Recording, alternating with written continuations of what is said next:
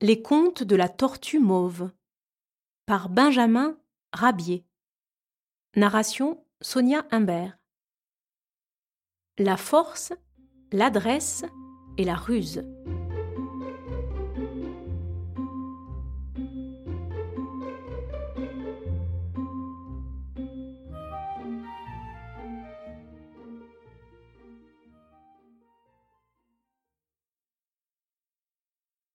Un bouledogue, un chat et un renard fondèrent un jour une société en participation. Le chien apportant sa force, le chat son adresse et le renard sa ruse. La fusion de ces trois dons, dit le renard, doit nous permettre de pouvoir soulever des mondes. À nous la vie large, les belles prébandes, à nous toutes les succulences de la vie. Nous devons venir à bout de tous les obstacles, afin de nous procurer toutes les jouissances terrestres. Rien désormais ne peut nous arrêter. Pour commencer, dit le chien, halte devant ce jambonneau superbe que vous voyez perché sur l'appui de cette fenêtre. Vite, un plan reprit le rusé. Toi, chien, qui incarne la force. Tu vas me porter sur ton dos. Et moi, je porterai le chat dont le poids est léger.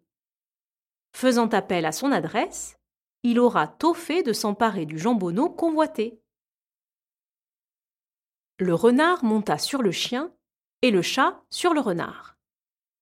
Mais à ce moment précis, des gouttes de pluie se mirent à tomber. La dame, à qui appartenait le jambonneau, parut à sa fenêtre, enleva vite la victuaille pour la soustraire à la pluie subite, et referma non moins vite les volets. Mécontents et déçus dans leur projet, les trois compères se remirent en marche, en maugréant sur les mauvais débuts de leur expédition. Ils s'arrêtèrent devant une petite maison de bonne apparence.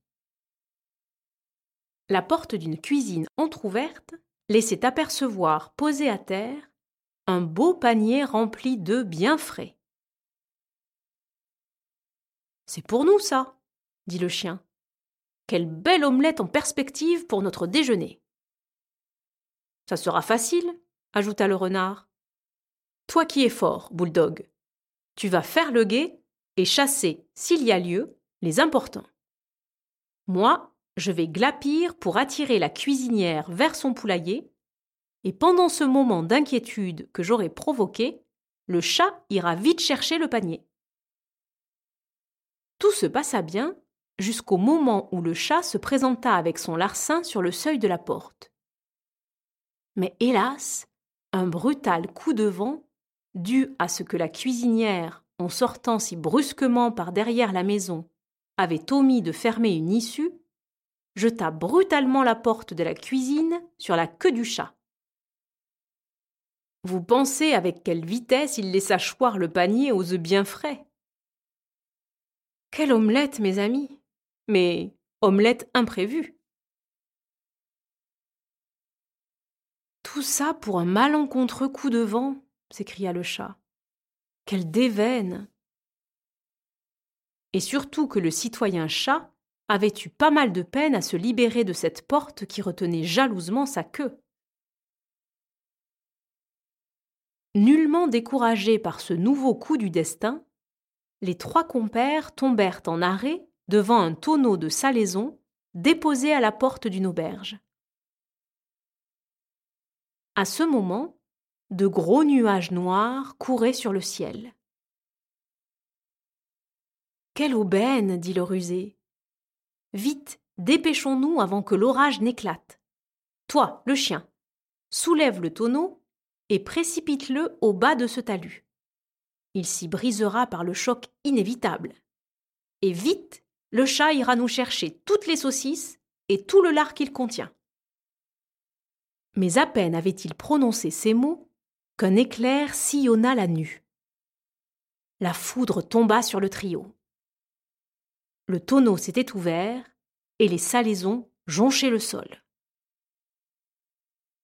Des trois associés, il ne resta que des cendres. Le vent se chargea de les disperser. L'orage passé, des chiens et des chats vagabonds trouvèrent pour déjeuner le lard et les saucisses du tonneau éventrées. Cette histoire prouve que les plans les mieux préparés, les projets les mieux mûris, les plus sûrs, les plus entourés de chances de réussite, les pronostics les plus réfléchis, les mieux étudiés, voire les combinaisons les mieux échafaudées, tout est à la merci des circonstances les plus insignifiantes, les plus inattendues, et à tous ces hasards, personne ne peut rien.